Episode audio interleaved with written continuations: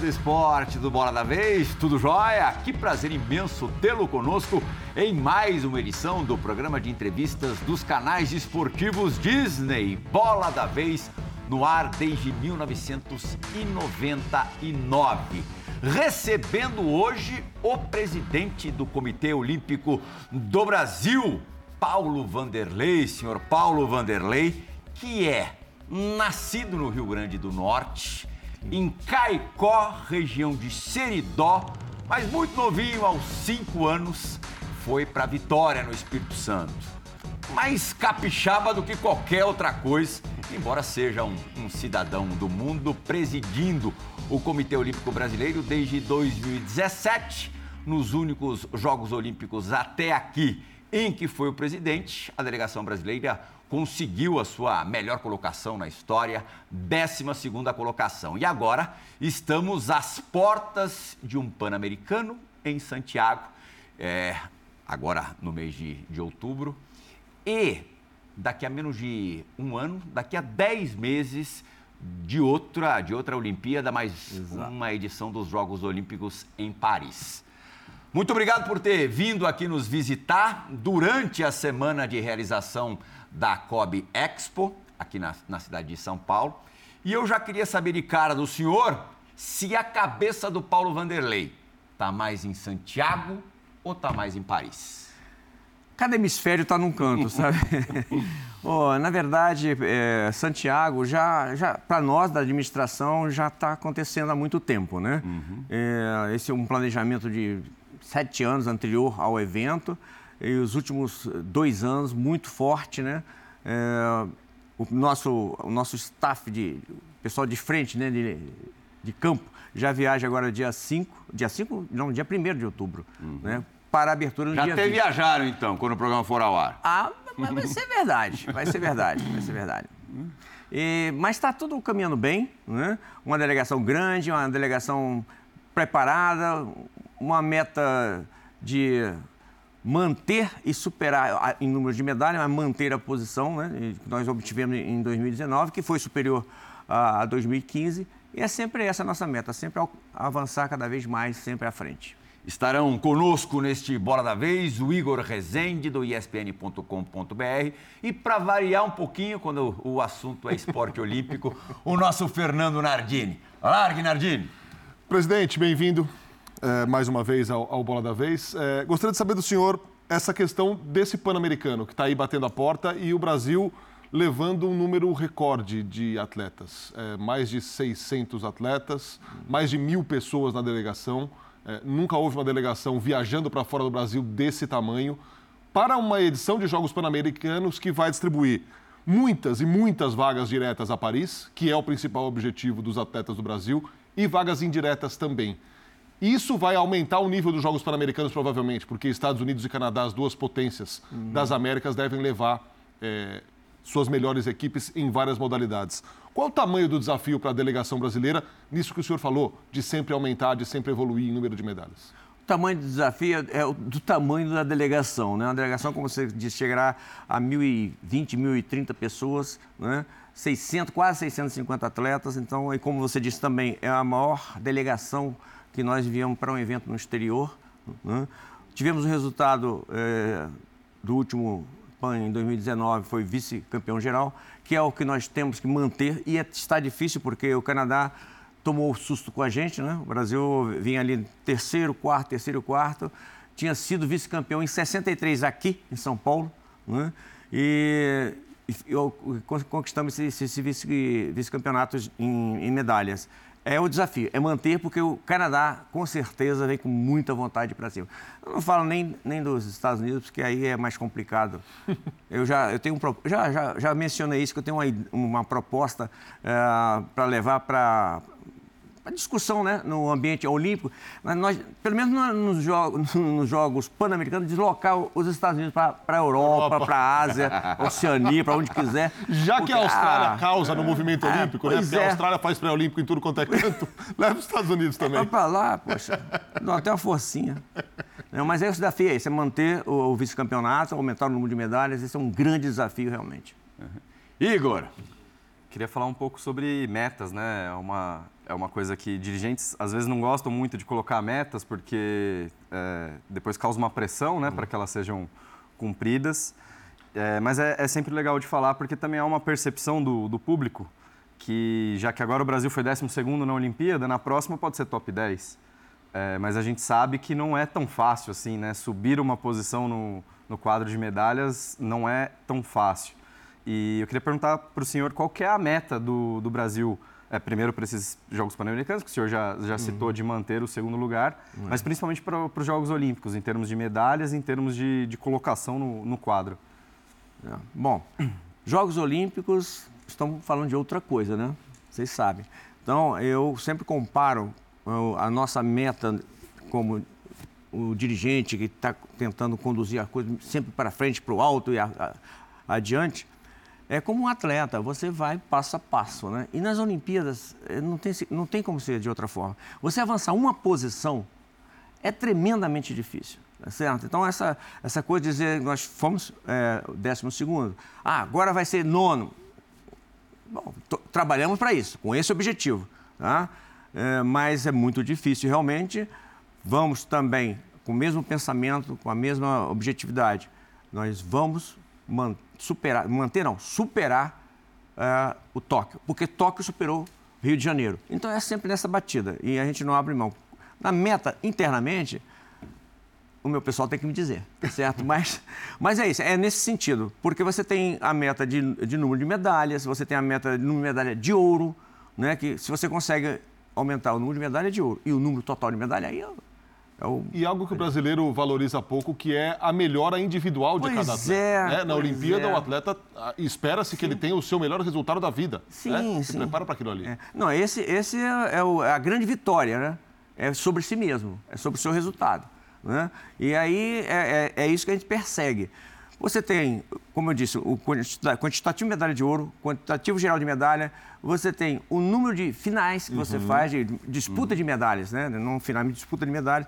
Você tem quantitativo de modalidades que chegaram a disputar medalha. Então, são quatro parâmetros aí que são indicadores de que você está evoluindo. É, e às vezes você depende do, do acaso é, de determinado atleta naquele momento da Olimpíada, está num bom momento técnico, físico, o que tem a ver com a nossa primeira pergunta gravada do Bora da Vez de hoje, que parte do Guilherme Costa, jornalista do Grupo Globo. Fala, Guilherme! Olá para todo mundo ligado no Bola da Vez, é sempre um prazer fazer parte do programa. Minha pergunta para o presidente Paulo Vanderlei é a seguinte: o ano de 2023 está meio complicado para os atletas brasileiros, né? Muitas lesões. Alisson dos Santos, Ana Marcela Cunha, Mayra Guiar, Bruno Fratos, Arthur Zanetti, Caio Souza, enfim, muitos problemas físicos com os atletas brasileiros. Como conseguir resolver isso em 9, 10 meses para chegar na Olimpíada e conseguir a meta que você já falou qual que é, né? Que é bater o recorde de medalhas dos Jogos de Tóquio. Um abraço aí. O Guilherme realmente ele acompanha bastante, né? Ontem nós tivemos um papo junto e aí fizemos, ele falou uma coisa, eu falei, ó, está desafiado, não vai acontecer do jeito que você está falando, enfim. Mas Agora, é... a gente quer saber o que, que ele falou que o senhor acha que não vai acontecer. não, ele disse que a gente não vai bater o número de medalhas, entendeu? O resultado nosso pode não ser o mesmo em função disso que ele está falando, que Sim. é razoável o que ele diz, né, realmente, mas também tem um ponderável. Aliás, tem um imponderável com relação às variáveis que você não controla, atleta contundido, mas também tem o imponderável que o atleta se supera. E tem a nossa a assistência ao atleta, né? O, nós monitoramos os nossos atletas no dia a dia, no treinamento, na competição dentro do Brasil, fora do Brasil, e, e, e damos o suporte necessário. Então, tá com, está com algum problema, traz para dentro, junto com a confederação, vamos trabalhar isso aí e temos tido resultado. Tivemos a Ana Marcela que já voltou, já está competindo. O Pio já está aí, está competindo também. Né? Ah, não, não foi a sua melhor performance. Claro, está vindo de um, de um processo. Muito recente, Exatamente. Né? Muito... Então, é fato, sim, tem, temos muitos atletas que estão nesse processo, mas temos tempo, temos tecnologia para isso, temos um corpo técnico dedicado, profissional, profissionais dedicados. Eu acredito que eles se recuperam tem outra coisa também, tem outras pessoas, outros atletas e outras equipes As surgindo. surpresas, né? que Temos, de temos. vez em quando aparecem. Exato. Não, de vez em quando. E a gente mapeia. A gente não, não- às vezes, quando a pessoa, ah, mas que surpresa. Não, aqui dentro, nos bastidores, a gente está sabendo que aquilo ali Tá está dando resultado Está dando resultado. Então é previsível, né? Então, a nossa área de, de, de, de- de esporte, conduzida lá pelo Neil Wilson, pelo Kenji, é, eles mapeiam tudo isso. Então a gente tem constantemente, e quase que instantaneamente. Quem que pode ser uma surpresa em Paris é que para vocês é, não será uma surpresa? Marcos Almeida, tiro com arco. A ginástica rítmica feminina está tá muito, uma ascensão muito boa. São duas modalidades que a gente está tendo um, um olhar, né, assim, bem, bem próximo com eles, né, junto com a confederação, junto com as atletas. É uma possibilidade concreta. Tá? Mas é aquilo, né? O que nós temos, a nossa, nosso papel é oferecer as condições, dar as oportunidades, preparar. Não falta, não falta o que os atletas precisam, o que os técnicos falam, o que as confederações comentam, não está faltando. Nós vamos, a, a nossa parte está sendo cumprida. Agora, eu não posso entrar na água. Na, aliás, eu podia até entrar, já fui nadador, mas no tatame né, também, mas é, é- será com eles. Né? Será com eles. A água, já que o senhor deu a deixa, é uma preocupação depois dos últimos resu- resultados internacionais? Ou falta de? É um, é um esporte individual, né? Como eu disse, as surpresas podem acontecer tanto para menos quanto para mais, né? Vimos o caso aí da Ana Marcela, que é um fenômeno. Eu não sei como é que aquela menina consegue fazer o que ela faz, pelo amor de Deus. É, Uma das ela- maiores atletas da história. nossa Senhora, bom. De e longe. Tantos, e tantos outros. Olha, tem se falado na, na- na questão do desporto aquático, na questão do voleibol, entendeu? Mas é cíclico, gente. Ninguém consegue estar o tempo todo no topo. Né? No topo. É, é muito difícil chegar em- assim, no, no topo. Mas é muito difícil se manter por muito tempo. Né? Mas vai dar certo. Essa Nesse- é uma questão curiosa, né? Que o Brasil sempre teve os esportes, o senhor citou o vôlei, tem o judô também, que é, já teve um, um pico melhor né, do, do que a gente está hoje, mas hoje a gente tem muitos atletas em alto nível, mas por outro lado, a gente tem esportes que a gente nunca imaginou que a gente ia brigar por medalha, né? O senhor citou o tiro com arco, é, acho que dá para a gente falar da canoagem, né? Que, que Dos teve o Isaquias, mas antes do Isaquias a gente não conseguia imaginar que o Brasil ia brigar por medalhas na, na canoagem. A ginástica rítmica que o Brasil está chegando. É, como que é esse trabalho para esses esportes que, digamos, são mais desconhecidos do grande público, chegarem a ter um atleta de um nível do Marcos da Almeida, de liderar o, ranking mundial, e chegar é, numa Olimpíada com uma chance de medalha? Bom, mapeamento de talentos, né? Isso é feito. Isso é feito pela confederação, isso é feito dentro do, do Comitê Olímpico. Nós temos uma área que é denominada desenvolvimento esportivo, que é o Kenji Saito, que é o, é o diretor, né? Nós temos, por exemplo, Jogos da Juventude, que foi realizado recentemente aqui em Ribeirão Preto, né? A faixa etária até 17 anos. Nós convidamos o- os técnicos das seleções de cada modalidade para estar presente, só observando. Então, isso é um trabalho também de garimpar, de pesquisar e tal. E isso é detec- detectado com anos de antecedência. Aí se comenta, não é um trabalho exclusivo da confederação, é do atleta, é do clube, é do técnico e, e da confederação. Mas esse- essa atenção a gente tem, a gente consegue mapear onde é que está ocorrendo essas, essas novidades, entendeu? Que às vezes, quando chega, já chega, né, sapato alto ali, bombando, mas nós já estamos sabendo, já estamos sabendo, já estamos acompanhando. Dentre todos esses, esses atletas citados pelo, pelo Gui Costa, o Igor falou aqui do, do Isaquias, e, e ele parece um caso é, diferente desses. O Isaquias não tem uma lesão. O Isaquias vem de dois ciclos olímpicos muito fortes, né? Querendo se tornar o maior atleta olímpico do Brasil e conquistando muitas medalhas. O 2022 muito bom, o 2023 nem tão bom assim. E ele colocou outras prioridades, o que é natural, obviamente, nascimento de filho e coisa do tipo. Mas ele tem uma transformação muito grande na carreira com o falecimento do Jesus Morlan, seu treinador, o cara que praticamente o criou para a canoagem. Deixou até um treinamento ali, mas muita coisa muda. Qual foi o papel do Kobe nesse amparo ao Isaquias, que é uma estrela olímpica do Brasil, nos últimos dois ciclos, e que teve uma transformação tão grande na sua, na sua vida? É, nós acompanhamos a questão do, mo- do- do técnico, cubano, né, veio a falecer, deixou uma programação, o técnico que o substituiu acompanha do- na- dessa forma. O, o Isaquias é um fenômeno, assim como a Ana Marcele também, poxa, eles, eles dificultam até a sucessão deles, né? De tão bom que eles são. Mas o COB tem uma atenção especial com ele, eles têm um, um centro de treinamento específico. Ah, num dado momento, ele diz que ali não estava bom para ele. Bom, onde é que é bom para você? Conversa com o técnico, é, é aqui, então tá, então vai para lá. Então tem essa, essa atenção né, que é necessária e que a gente faz. E ele corresponde.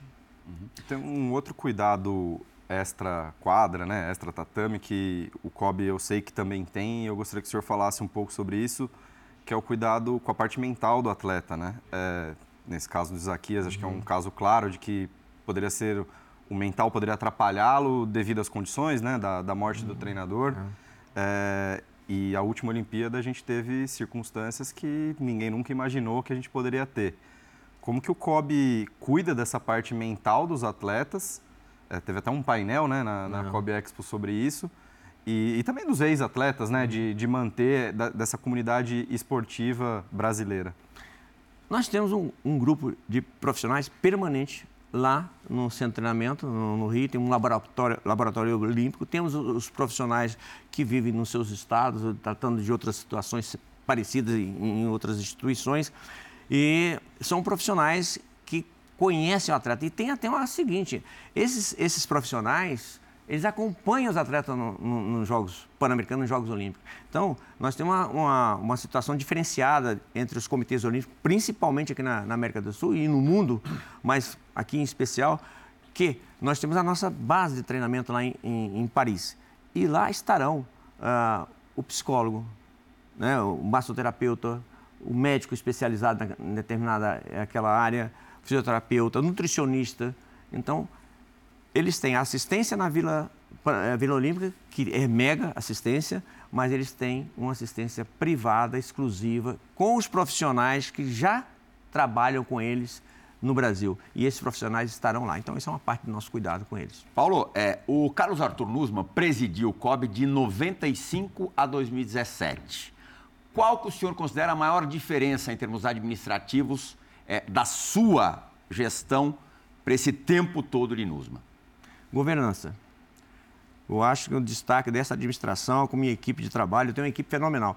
A diferença é o seguinte: eu tenho profissionais, eu tenho os melhores profissionais do Brasil em cada área que é necessário para um- uma, um- uma- uma instituição como o Comitê Olímpico. Tá? Então, a governança foi a, a- a- a virada de chave do Comitê Olímpico. Questão da participação de. Eh, Por exemplo, existia um comitê executivo que era nominado. Hoje é um conselho de administração. Tem representação de confederações, de atletas, membros independentes e membros do Comitê Olímpico Internacional.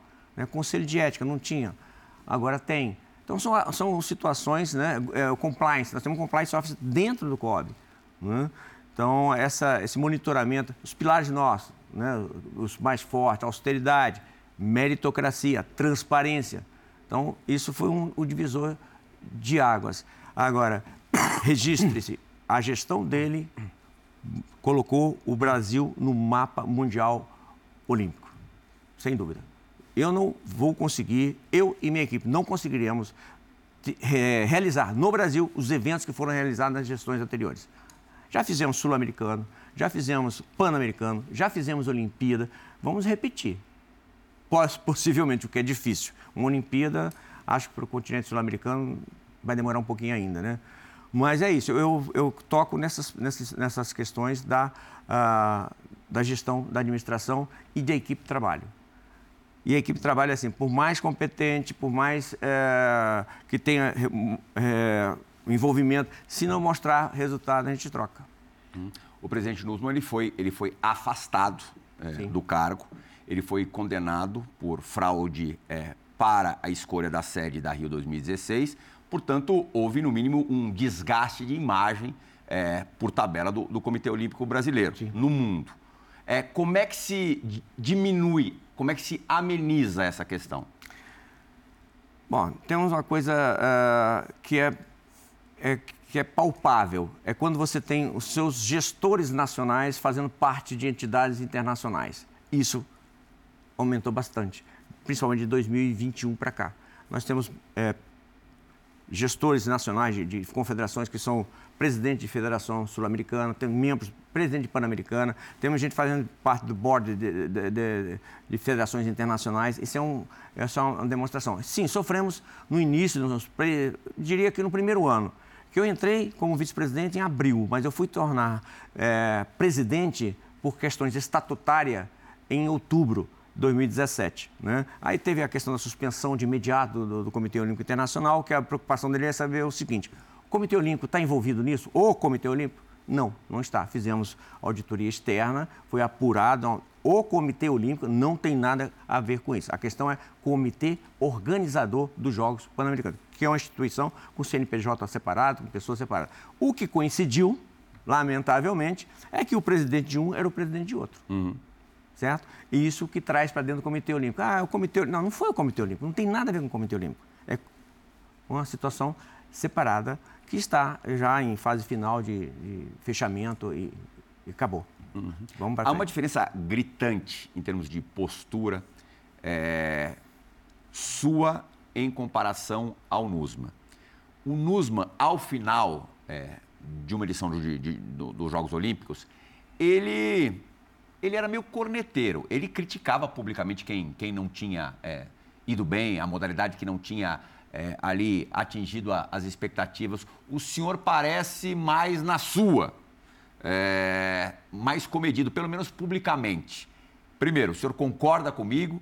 E segundo, como é que é internamente a sua cobrança em relação às, às confederações e federações? Eu não sou bonzinho. não sou bonzinho. Eu apareço ser bonzinho. Eu pareço ser calmo, eu sou controlado. Né? Agora, internamente, temos um, um, uma, uma, sinergia com a minha equipe muito grande. Né? A gente sai junto, tal, debate e tal, mas no tete a tete tem que mostrar resultado, sim. E eu cobro isso deles, tá certo? Cobro, cobro uma coisa assim, e aí, como é que está acontecendo? Por quê? Ele explicou, ok, está entendendo, mas vê se melhora. Mas não tem tido essa necessidade. Mas eu realmente, é, internamente, eu cobro bastante, não, é, é no, no, tete a tete, né, no, no grupão, né, eu faço isso realmente, tem dado certo. Ah, veja bem, a situação do, do Nusman, ele foi empurrado para uma situação, ele procurou e foi empurrado para a situação de uma pessoa que estava sendo vista no mundo inteiro. Né? O Brasil saiu de uns Jogos Pan-Americanos, depois teve uma Copa do Mundo, depois teve a Olimpíada e o Brasil era Brasil para tudo quanto é lado. Né? Era uma referência. É natural o ser humano ele vai se vai se vai descendo, ele vai se firmando na posição, termina achando que ele é dono da situação, entendeu? É natural, gente, isso acontece. É, eu faço um exercício todo dia. Todo dia eu visto a, a sandalinha da humildade, entendeu? Porque é um autocontrole assim, é um permanente? é, perna, é permanente. Quem disser que tá, não é assim, está mentindo. Tá? Eu acho, inclusive, nós temos um, o Instituto Olímpico Brasileiro lá no COB, que é a nossa área de educação, que promove uma dezenas de, de, de cursos, já formou milhares de pessoas, não só em treinadores, mas gestores. É, é, enfim, tem uma, uma, atuação muito grande. Tem a, a, transição de carreira do atleta. É fundamental isso. É um negócio que tá, pegou e os atletas fazem isso e saem de lá, às vezes, encaminhado para uma universidade, ou enfim. Tem, tem esse, essas ações. Falta a transição de carreira do dirigente. Entendeu? Vai para onde, meu amigo, depois que você terminar essa, essa coisa que você está. Né? É que é a mesma coisa que um atleta. Quando o senhor era presidente da Confederação Brasileira de Judô, almejava o COB, a presidência do COB? Você tocou num ponto aí que eu, faz tempo que eu não falo, mas já falei. Eu nunca almejei ser nada acima do que eu era no momento. Nunca. Agora, eu sempre estive preparado. Passou o cavalinho selado, eu monto nele e vou embora. Eu, eu fui presidente de uma federação do Estado. Quando eu, e outro detalhe, todas as vezes que eu assumi uma posição, eu assumi numa situação diferente. Foi assim na Federação de Judô do Estado do Espírito Santo, na Federação Universitária, que fui presidente lá nos anos 70, né? na Confederação Brasileira de Judô, vocês conhecem bem a história da Confederação Brasileira de Judô. Foi assim na Confederação Sul-Americana de Judô, na Pan-Americana de Judô e no Comitê Olímpico Brasil. Eu nunca entrei numa situação assim, ah, que maravilha, chegou aqui, você, beleza, tá tudo certo, olha, tá aqui, tá ali. Não mas isso é, é, um, não sei se é um karma que eu tenho. E, e também nunca, nunca planejei. Ah, eu estou aqui no, na Confederação Brasileira de Jô, agora você da Confederação Sul-Americana. Não, foram lá, me buscaram. O Brasil E tudo por conta do resultado do que estava acontecendo. Na Espírito Santo, gente, o estado desse tamanhozinho, maior do do que Sergipe um pouco. Eu cheguei a ser técnico da seleção brasileira de judô. Por quê? Porque eu fiz atleta de seleção brasileira de judô. Não foi indicação assim, entendeu? Então, trabalha, aí aparece o resultado, alguém vê e você, poxa, de repente dá certo chamar esse maluquinho aí, ele vai fazer alguma coisa. E foi dando certo. Foi dando certo. No Estado, dentro do Brasil, na América do Sul, na Pan-Americana, dentro do Comitê Olímpico. Não encontrei uma, encontrei uma situação, claro, o Comitê Olímpico já tinha resultados olímpicos, etc., um, enfim, profissionais competentes. Os profissionais que saíram não foram por incompetência, porque quando eu entrei no primeiro mês foi um maremoto, né? Um tsunami lá dentro. Primeiros até cinco meses foram mais de 80 pessoas que foram desligadas, mas não foi porque era da, da antiga gestão.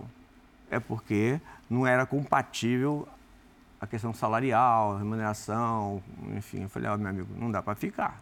Vamos, vamos dar um jeito nisso aí. Então é isso sim. Não planejei e em tudo que eu entrei estava mais ou menos Eu arrumado. achei curioso essa coisa do, do autocontrole, principalmente quando se chega no topo, é, no seu caso, é, de não se achar o dono do mundo mesmo. Não né? sou, não sou dono, não sou, não sou dono do COB.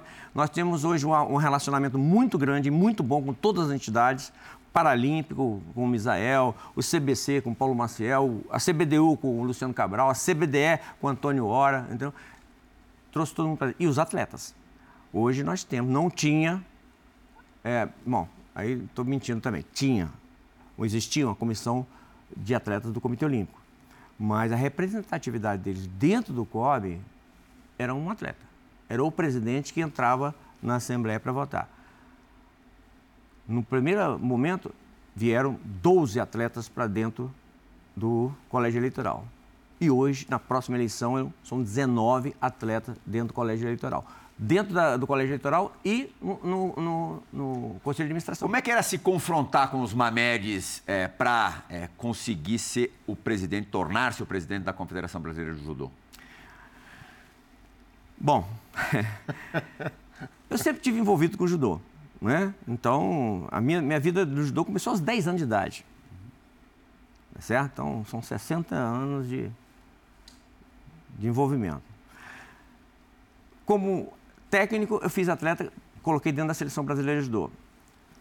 Como presidente da federação, foi a primeira confederação a ter o seu material, o seu equipamento próprio. Não existia. Tatame era de, de palha de arroz, depois passou os tatames importados, etc, etc.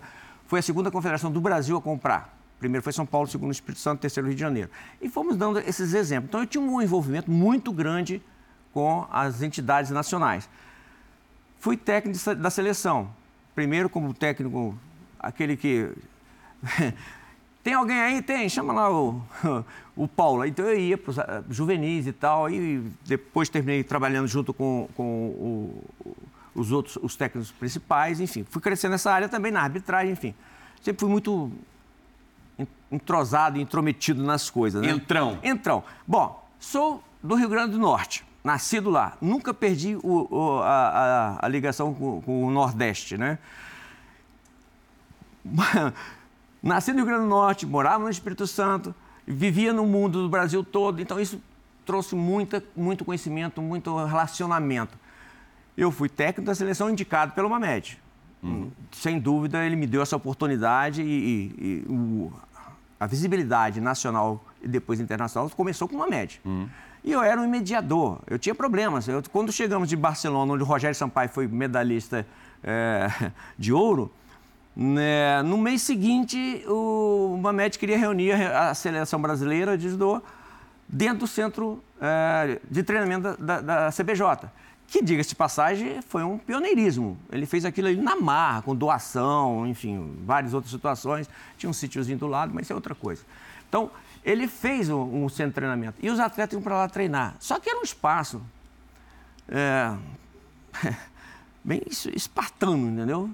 Hoje em dia, se falar uma coisa dessa para um atleta, você está brincando, não vai. Né? Os atletas vinham de ônibus, de onde tivesse, vinham de ônibus. né? São Paulo, Rio de ônibus. Hoje, se você falar para um atleta que ele vai E já atleta tá consagrado. Não, Aurélio Miguel, Rogério Ah. Sampaio, Walter Carmona, etc. E aí iam para lá treinar no centro, que tinha um tatame, o tatame é aquele né, no começo, dormia em beliche, o restaurante pequenininho, é, ele mesmo que saía para ir no, lá no, no, no, mercado comprar as comidas e tal. Enfim, uma coisa bem, bem, bem é, né, espartana. Uhum. Mas ali. E eu. Aí ele falou: olha, mês que vem todo mundo aqui. Falei, professor Mamed, não vai dar certo. Os atletas voltaram agora de, de, de, um, de um, evento, né? Ah, exposição, tão devolvendo aos seus clubes, né? visitando. Aí tinha, a primeira possibilidade de patrocínio, o Banco do Brasil estava ali patrocinando o vôlei e, e, e, começou com o judô em paralelo. É, eu falei, olha, não é uma boa ideia. Aí passou o tempo, e insistia no negócio, eu falei, aí eu já voltava a conversa, professor, o senhor não falou que eles não viriam para cá, só seriam mais no final do ano? Eu falei, o senhor que falou isso aí. Ele é, então tá vamos deixar para lá. E não viam os atletas. Então eu era um mediador, entendeu? Sim. Eu conversava com ele, eu tinha essa possibilidade. Aí tem um outro caso também, aí vem a eleição em seguida, em 93 teve eleição, 94 fui candidato à CBJ, eu saí, eu fui na Olimpíada 92, Mundial 93, Pan-Americano, etc. E aí candidato, né, para presidente da, da, da CBJ. Dois anos depois. Dois anos depois, né? Perdi por três votinhos só, entendeu? Aí na época, uma grande parte tinha ficado, não, vamos fazer uma dissidência, vamos criar uma liga do judô nacional. Eu falei, não dá certo. Vocês pretendem que a gente volte? Então vamos ficar dentro. Porque se a gente sair, é só bater e não vai saber nada do que está acontecendo. Então ficamos dentro ali. Eu tomei uma geladeira de uns quatro anos, entendeu? E, enfim, mas foi isso. E hoje permaneço com isso também, porque eu, eu circulo no Brasil inteiro, né? Eu nasci no Rio Grande do Norte, morei no Espírito Santo, trabalho no Rio e moro em Maceió. Pronto. Então você pergunta de onde é que é, eu tenho que ter um tempo para explicar. Você falou que ah, é do Espírito Santo. Não, peraí. Tem outras histórias por trás disso aí também.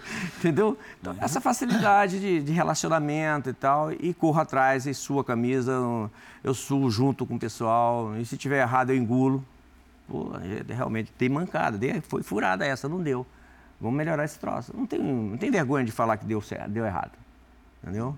E não, não me não me envaideço com essa questão de posição, uhum. de jeito nenhum. Presidente, é, fazendo uma breve recapitulação, o senhor assume em 2017 é, num pós-olímpico, que não é um pós-olímpico comum, é um pós-olímpico do é. Brasil, no Rio, é, com toda essa questão do Nusman que já foi dita aqui, a saída dele, a sua chegada.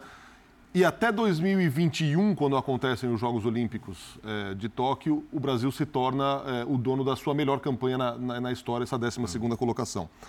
O que foi mais desafiador? Assumir o COB nessa turbulência toda, com necessidade de recuperação de credibilidade com o público, com o cenário internacional, com patrocinadores, evidentemente, para voltar a erguer uh, o comitê e voltar a entrar dinheiro, ou a questão da pandemia, o que foi mais complicado de lidar? É o seguinte, com relação à turbulência, eu já tinha, um, já tinha uma experiência, né? Eu vim é, de uma confederação que o início foi muito trabalhoso, no mesmo sistema. Não perdeu credibilidade, tinha conta glosada no Ministério, não tinha credibilidade no privado e nem no, com, com o governo federal. Então já tinha uma maturidade nessa situação, me ajudou bastante a, a me adaptar na questão do, do, do Comitê Olímpico. Né? Que, olha, tem uma coisa que se registrar também, é o seguinte, essa, essa questão de, de se falar, de, é, de interferir na decisão de qual essa ou aquela cidade, isso não é privilégio do Brasil, não, tá, gente? Isso aconteceu em Olimpíadas passadas, em Tóquio está acontecendo também. Copa do Mundo. Exato, Copa do Mundo, então, enfim. Então, essa, essa maturidade e essa, essas pauladas, né? É, Aliás, eu tenho uma frase que eu escutei, eu não tenho medo das pauladas da vida, eu tenho medo dos tapinhas nas costas. É uma coisa que eu escutei, eu achei interessante, né? Então, essa aí eu, eu, eu, eu, me dei bem. Eu me dei bem porque me lidei bem com isso. Falei, tá ruim, mas não vai piorar não. Vamos segurar essa onda. A pandemia realmente foi um negócio assustador, né?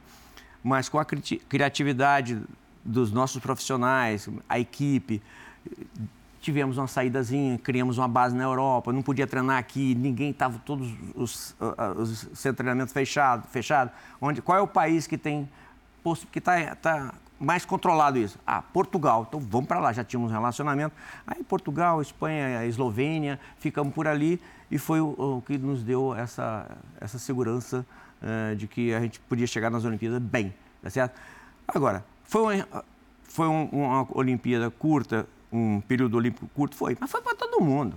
Então, a criatividade dessa saída, de treinar fora, isso aí foi a, a nossa salvação. Então, essas duas coisas foram feitas dessa forma a gente falou desse, desse período, também foi um período que o esporte foi visto pela política brasileira de formas diferentes, né? Desde, desde que o senhor assumiu, o esporte deixou de ser um ministério, virou uma secretaria, voltou a, ser um ministério. Uhum.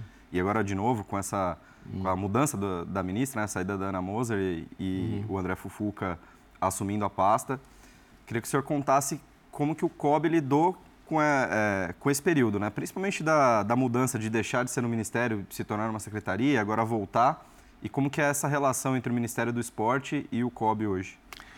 Eu sempre fui partidário de, do Ministério do Esporte. É um exemplo que a gente tem pelo mundo nos países não tão evoluídos, tá certo? Então, o Ministério do Esporte, por quê?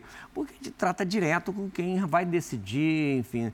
Então, com a Secretaria, embora uh, fizeram um esforço muito grande, tinha aquela questão, né? a tinha o secretário executivo, né? tinha o secretário eh, nacional do esporte, tinha secretário do alto rendimento e tinha o Ministério da Cidadania. Então era escadinha, até você chegar lá, a conversa se perdia no caminho. Então eu sou favorável, sim, a ter o Ministério do Esporte. Ah, a nossa eh, ministra Ana Moser, ela não conseguiu fazer o que queria fazer, tá certo? Talvez porque, eh, não sei, a experiência ela tinha, não na gestão de alto rendimento, de onde ela veio, né? do alto rendimento mas a ideia dela era boa, o esporte inclusivo, o esporte social, o esporte tudo quanto é jeito, para todo mundo. E aí haja abraço, né? Para fazer isso tudo bem. Fazer isso tudo bem. Vem agora o, o ministro André Fufuca, que é um político. E é onde nós temos que ter é, um, gente dentro do ministério. Porque Bom, nos outros ministérios você tem essa, essa experiência, né? As pessoas que estão lá nem sempre são os técnicos da área. Eles têm que estar com salvaguarda dos técnicos no seu entorno. Aí sim. Mas eu acho que sim, que um político ele vai conseguir administrar, porque. O senhor gostou da troca? Eu gostei. Não contra ela, tá? De jeito nenhum. A Ana Moser é do nosso círculo de amizade, né? Eu falava com ela constantemente, não, não é contra ela, mas pela forma, o que nós estávamos precisando realmente é uma pessoa que tenha mandato. O mandato, meu amigo, é diferente. Você sem mandato, você está ali porque um alguém, um te botou, dois te botaram. Mas com mandato é mais complicado. E um, uma pessoa que tem aquilo Mais complicado para conseguir realizar as coisas. Não, para sair, para tirar. você não tira um, uma pessoa que tem um mandato de deputado, de senador, numa posição de executivo. Você, com facilidade você não tira. Ele não sai dali. Ele está ali por competência, tá certo? É um jovem, muito jovem, poderia ser meu filho duas vezes, que eu tenho filho mais velho do que ele. mas, mas tem experiência política. Deputado estadual uma vez, deputado federal três vezes. Tá certo? Foi líder de, de, de, do partido. Gente, ele não pode ter sido ungido na posição. Ele foi ali porque tem méritos. Agora, vamos ver, vamos ver o que acontece no caminho. Quer né? dizer, é mais importante você ser resistente, você não ser frágil, do que você ter boas ideias. Não entendi essa pergunta. Não, não, não. Em cima dos dois perfis que, que, que o senhor colocou. Uhum. A Ana tinha ótimas ideias. Sim. Mas é, facilmente poderia ser tirada tanto que foi. E talvez não tivesse os meios políticos para realizar Exato. as ideias. Exato. O respaldo. O, o, Fufuca não é exatamente uma pessoa do esporte, mas é um político. Hum. É, é, é, mais importante você ter o que o Fufuca tem do que o que a Ana Moser tinha? No meu ponto de vista pessoal, tá? é melhor ter um político lá dentro. Um político que tem a visão esportiva. Ele pode não ser um desportista. Ele pode não, não jogar, nem, jogar nem bola. Aliás, eu sou péssimo de bola, tá? Não entendo nada de bola. Tá? Mas mal, mal eu jogo bola nos outros. Bom, mas ele tem essa possibilidade de conversa, de diálogo e tem relacionamento. Ele fala com o Congresso, ele fala com a Câmara, com seus parceiros, entendeu? Ele, no mínimo, vai ser mais escutado, gente. Se vai fazer, se não vai fazer, é outra história, mas as, as, a, o mecanismo, né, as, as, condições ele tem. Ele pode chegar no, numa Câmara e dizer, olha, gente, preciso disso aqui. Vai falar com o Ministério da Educação, vai falar com o Ministério da, da Comunicação, a Casa Civil. A facilidade é muito grande. Não basta você querer, você tem que ter as, as ferramentas para isso. E ele tem essas ferramentas. Eu estou dizendo. Tem, tem o voto de confiança da comunidade esportiva? Tem. Vamos ver, ele tem que trabalhar, tem que mostrar, né? Acho e que vai mostrar. O senhor falou da importância dele se cercar de pessoas que tenham esse conhecimento mais Exato. técnico. Sim. Você acha que isso tem sido feito ou tem sido vislumbrado, pelo menos nesse início? Lógico que está muito uhum. no início né, do, do mandato dele. Ele ainda não fez. E não é questão de tirar ou pôr, ele tem que colocar uh, o, o, sentimento dele, o, né? Não sou eu que vou dizer para ele que ele tem que botar fulano ou cicrano. Até gostaria de, de, ter essa possibilidade, mas não, não me perguntaram e eu não me proponho a fazer, tá certo? Mas ele vai, vai ter um tempinho ainda para ele botar as peças na mesa e, e, dar, e fazer o que está falando que vai fazer. Segunda pergunta gravada deste Bola da Vez vai partir da jornalista Juliana Yamaoka. Juliana, por favor. Oi, gente, obrigada pelo convite. Estou muito feliz de fazer essa participação aqui no programa. E a minha pergunta para o Paulo Vanderlei, presidente do COB, é a seguinte: a gente fala muito sobre expectativa no quadro de medalhas para a Olimpíada de Paris, porque Tóquio a gente teve o melhor desempenho. Esse ciclo olímpico, ainda que mais curto, o Brasil dando um show em conquistas de diferentes modalidades em mundiais.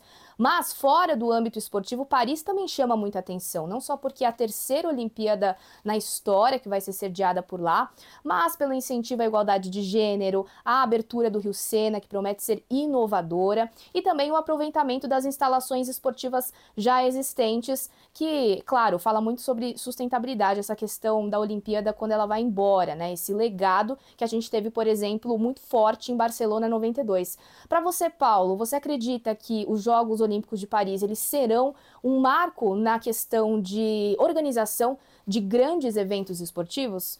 Obrigada e a gente se encontra no PUD de Santiago. Um abraço para todo mundo. Boa pergunta, Juliana.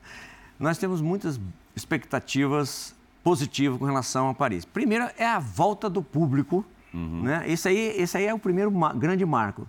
Está né? Tá sendo um alvoroço. É, conseguir hospedagem lá vai ser complicado, tá certo? Mas eu acho que a maior preocupação é a segurança. Né? A questão da novidade, uma sacada sensacional né, de fazer o desfile de abertura no Sena. Uhum. Isso, ah, gente, o cara já vai ganhar de graça uma visita a Paris e vendo os, seus, os monumentos mais importantes né, do país. De graça ali, ainda no, sendo alvo de atenção e tudo mais. Alvo de atenção foi até uma palavrazinha que me complicada né, com relação à segurança Sim. também. Mas vai ser um desafio para eles a segurança, não tenho dúvida disso aí. Vai ser. Estão prevendo umas 600 mil pessoas, gente. Nunca teve a, possibilidade de um, de um evento ter o senhor diz especialmente na cerimônia de abertura. Sim, em, em especial. Uhum. Em especial a cerimônia de abertura. Evidentemente que eles estão se preparando e muito. Né? É, tão, estão tomando atitudes preventivas e estão sendo proativos nesse sentido. Mas questão da imigração, questão de, enfim, é, é, é uma, sei lá, eu, eu tenho momento muito, do mundo. É um, é um momento do mundo, enfim, é, Paris, é, Paris é bom para tudo e é ruim para tudo também, é isso.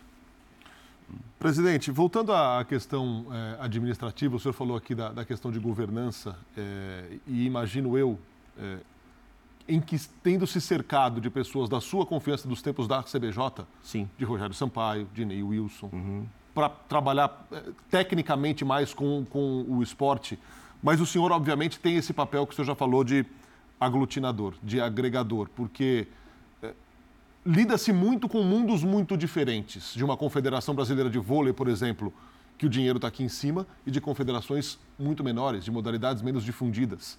Como é equilibrar o, o discurso e a relação entre essas federações? Porque, obviamente, cada presidente de uma federação, por menor que ela seja, vai querer o melhor para a sua modalidade. Uhum. Como é que é esse jogo de cintura? Fazer esse meio campo, quão desgastante é? É saudável, né? Você cuidando do coração e da mente é saudável. Uh, nós temos 34 confederações olímpicas e mais seis pan-americanas. Né? Todas elas são assistidas pelo Comitê Olímpico. Todas. Uh, dentro da meritocracia, dentro da transparência, dentro da austeridade, né? que é, não é austeridade não é gastar, não é investir, é investir otimizando os recursos. E a gente tem feito isso. Então, é, todas elas. Ah, uma federação pequena, por exemplo, é, é, hockey é, na grama indoor. Né? O Bruno, eles têm consciência. Estamos dando, dando atenção. De que forma? Nós temos o, a descentralização dos recursos que nós recebemos da, das loterias. Né? É um montante que é, você tem ideia, 86% do que nós recebemos vai para a atividade fim. Vai para as equipes, vai para os atletas, vai para as confederações. O orçamento anual do COB é na ordem de 450 milhões de reais. Pode chegar esse ano, eu estou torcendo para que chegue. Aham. É, é, Mas é, é- é possível chegar. É possível, É, é, mas ainda orçado- não é isso. O orçado está até mais para esse Tá. eh, 480 milhões, entendeu? Mas é, é o que a gente pretende que chegue. Aposte, por favor, tá? Que são os grandes patrões. Aliás, deixa eu falar uma coisa aqui. Cidadão brasileiro, cidadã brasileira, apostem na nos jogos da loteria, porque é a grande fonte é, é, impulsionadora do desporto nacional. Não tenho dúvidas disso aí. É um, um marco, né? Então a gente divide, sabe? Assim, ah, eles fazem a Agora começou já em, em setembro e termina em outubro para ser votado em novembro o orçamento do ano seguinte. E cada confederação ela é liberada para dizer o que, que elas pretendem, o que, que elas querem. Aí vem um mundo, vem um mundo, né, maravilhoso. Aí senta com o nosso pessoal do esporte que vai avaliar se aquilo ali procede ou não, discute, olha, isso aqui não, né? Vamos. E, e nessa, nessa, nesse diálogo se chega a o que aquela confederação vai resolver. Mas assim, resumindo, se a gente recebe 100, 50 é dividido num piso igual para todos. Para todas. Todas elas têm um piso mínimo para alavancar a sua modalidade, que vai cuidar da sua gestão, do que eles, eles só podem gastar no máximo 25%, com tudo, recurso humano, aluguéis, etc, etc. Né? Esse, esse, esse mínimo, todas elas recebem e dá para alavancar, dá para dar continuidade criar alguma coisa. E os outros 50% vêm em cima dos critérios. São eh, critérios esportivos e critérios de governança, de critérios que envolvem o nosso, o nosso eh, GET, né? que é o nosso programa de gestão ética e, e transparência, que é, é- é- é bem monitorado por nós, junto com eles. né? Então, essa, essas- esses outros 50% são é, distribuído de acordo com o que eles propõem, mas que nós entendemos dentro da estratégia esportiva do COB que realmente eles podem fazer. E ainda tem o, o, o PPO, Plano de Preparação Olímpica, que é um recurso nosso, que a gente, bom, aquela confederação ali de, de hockey na grama está precisando de uma injeçãozinha. Escuta aqui, você não quer mandar sua equipe para tal lugar? Ou você não precisa, estou precisando contratar um técnico? Isso, tem muitos técnicos contratados por nós, viu, gente? Muita, e, e treinamento de- e- internacional, camp training que eles fazem internacional, somos nós que bancamos. Sempre com ajuste entre a necessidade dele e o que nós podemos fazer dentro da estratégia do COB. Então, não falta dinheiro para eles, não. Última pergunta no bloco sua, Igor. A gente está falando de dinheiro nessas confederações, mas também tem a parte da governança, né? O senhor já, já esteve do outro lado e agora o senhor está do lado como presidente do COB. É, como que o senhor enxerga e lida com os problemas que muitas vezes aparecem né, é, nessas confederações? né? A gente teve a CBB com problemas é, recentes, né, de, de afastamentos, é, teve problemas com a CBV, no, no caso o Wallace, né, com o afastamento do, é, do presidente, até com risco das seleções não, não poderem jogar. É, tem- temos agora o caso do skate, né, que é um outro caso do- de presidente afastado por críticas à, à Federação Internacional. Como que o senhor lida com esses casos é, dentro das confederações esportivas que é, nessa parte de governança, né, que chegam na, na parte de ética algumas vezes e tudo mais? Cada um, uma dessas situações que você colocou, dá para a gente discutir aqui um tempinho, tá? E todas elas têm os prós e os contras, enfim. É, eu sou muito de, de, de, de fazer, de mostrar.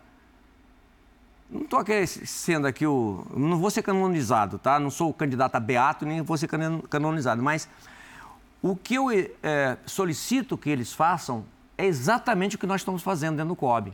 Entendeu? O cuidado que nós temos com o recurso, com o dinheiro, com os controles, com a fiscalização, porque nós somos fiscalizados o tempo todo, gente. É Tribunal de Conta da União, é AGU, é CGU, todos os usos da vida estão lá no COB. Aliás, a nossa a parte financeira, ela é o, o- o Tribunal de Conta da União tem, ele clica lá, ele vai saber o que, que a- o, o basquete recebeu, o que, que a aquática recebeu, o judô recebeu, onde gastou e se está em dia ou não. Eles têm esse controle sobre nós. Nós somos muito bem controlados e fazemos questão disso. Então, a gente, é, o que nós fazemos, o que nós é, realizamos, a gente exige das confederações também. E, nesse caso, no, o próprio GET, Gestão Ética e Transparência, tem pontuação. Então, eles têm que dizer se eles têm o seu estatuto está em ordem, se eles têm conselho, se isso, aquilo, outro, se as prestações de contas estão em dia. Tem confederação que entra, que a gente fala, entra no vermelho. Meu amigo, por que, que entra no vermelho? Faltou um, um, um, detalhe da prestação, não recebe, para de receber. Só recebe quando volta a, a, questão normais. É a história, não basta ser honesto, tem que tem. demonstrar é. que você é honesto. O tempo todo. É.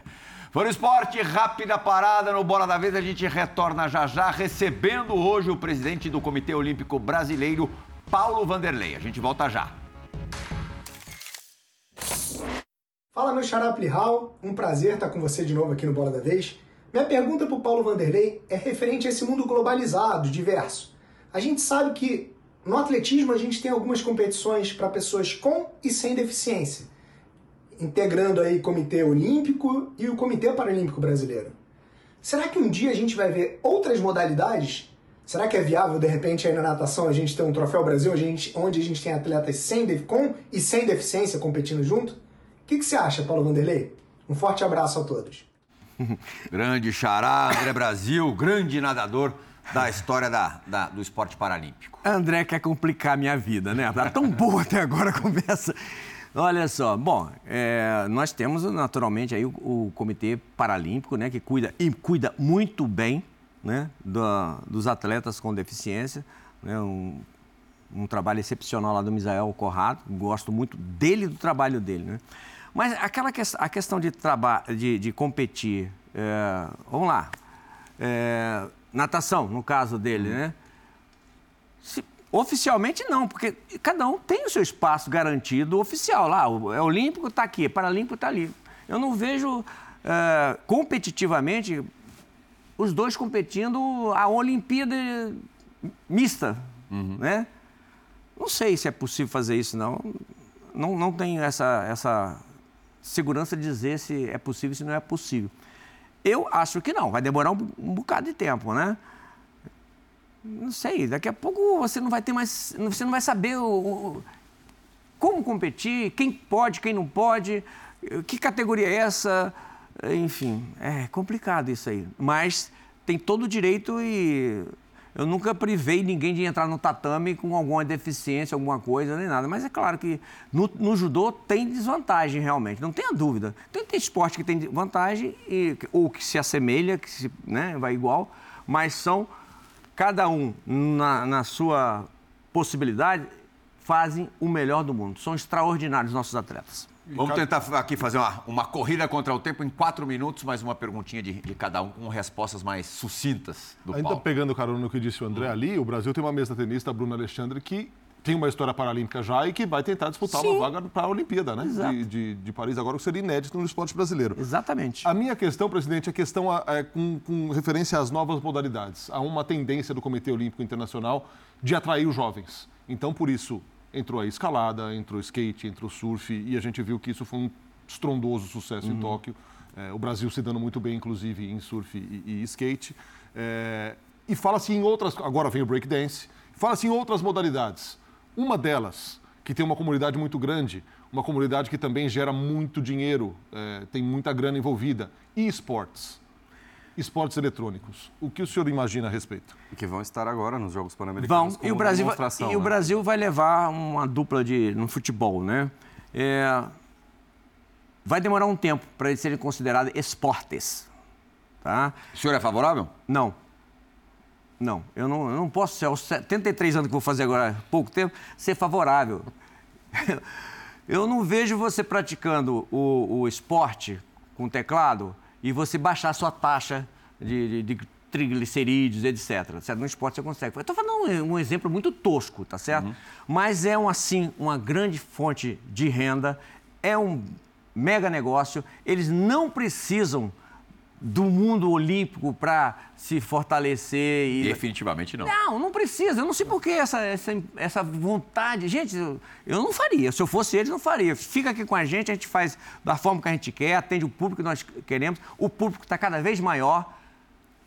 Não sou contra, não sei jogar. Eu fui assistir, eu fui o único presidente do Comitê Olímpico do mundo, exceto o de Singapura, o presidente do Comitê de Singapura, que assistiu a Semana Olímpica. Eu estava presente, eu assisti. Então, eu posso falar do que eu estou dizendo.